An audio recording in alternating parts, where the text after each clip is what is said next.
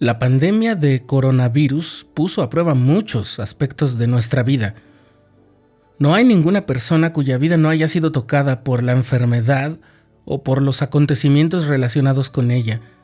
Hemos perdido seres amados, se ha dificultado llevar a cabo nuestro trabajo, incluso algunos lo han perdido, y las restricciones que tienen la intención de salvaguardar lo más posible nuestra salud y mantener viables los servicios hospitalarios han limitado y transformado nuestro modo de vivir. Y a medida que los meses pasan y que se aplican las vacunas y que todo parece indicar que ya no está muy lejos el día en que todos estaremos en relativa seguridad, volvamos a la normalidad. Pero, ¿queremos realmente volver a la normalidad? Estás escuchando el programa diario, presentado por el canal de los santos de la Iglesia de Jesucristo de los Santos de los Últimos Días.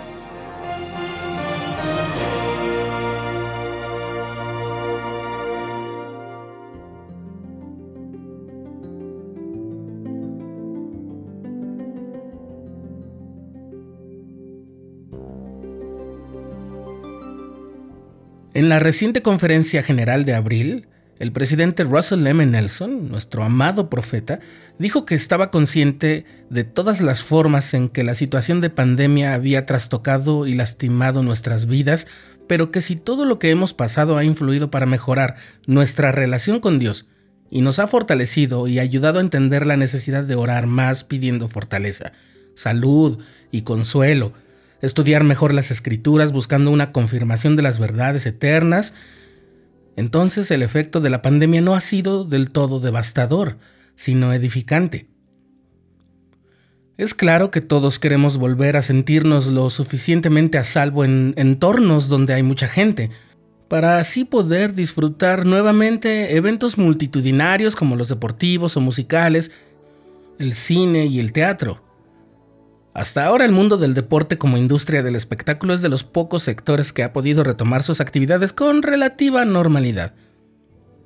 Pero los artistas de disciplinas interpretativas como gente de teatro, danza y músicos no lo han tenido tan fácil. El presidente Nelson expresó que si bien es cierto que los templos tuvieron que cerrar, nada debe impedirnos pensar constantemente en ese sagrado lugar, por todas las cosas que implica el solo hecho de que ahí están. Si por ahora no es posible asistir, ello no debe alterar nuestra determinación de ser dignos invitados a la casa del Señor, de tener una recomendación vigente y de trabajar por estar listos para recibir nuestras ordenanzas y para efectuarlas por nuestros antepasados. Cuando llegue el momento, muchas cosas volverán a ser como antes.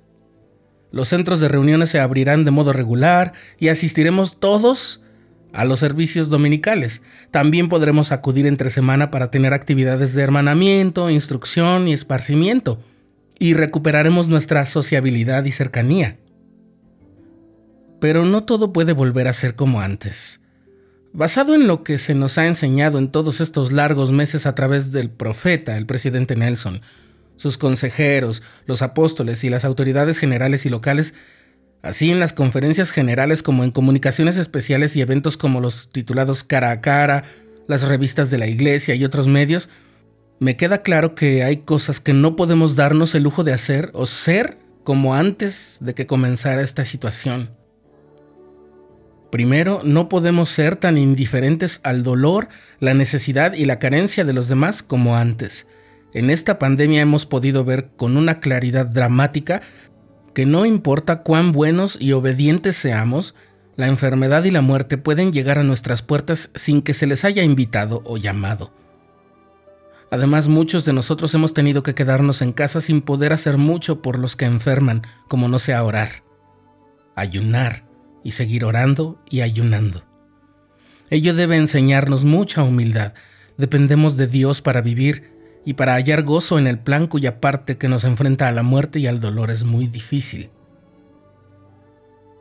Segundo, no podemos ser tan derrochadores como antes.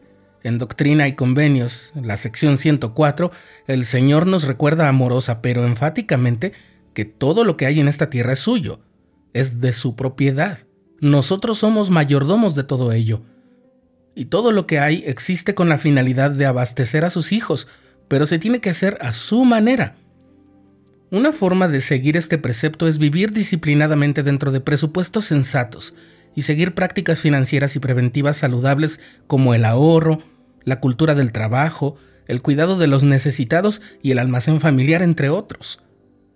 No podemos exponernos a nosotros mismos, a nuestras familias y a otras familias al peligro de la carencia y la desprotección ni una vez más. El Señor nos lo pide. Tercero, no podemos tomar a la ligera el papel de la familia en el plan de nuestro Padre Celestial. Por ejemplo, no podemos volver a encargar en la iglesia, la escuela y otras instituciones externas a la familia el nutrimento espiritual, ético y moral de nuestra familia. Incluso podríamos incluir los aspectos intelectual, social y físico. Nunca más debemos creer que podemos dejar ese cuidado a agentes externos. Nunca más debemos abandonar nuestro lugar y nuestra responsabilidad dentro de nuestra familia, porque nadie le puede dar a ella el amor que cada uno le da.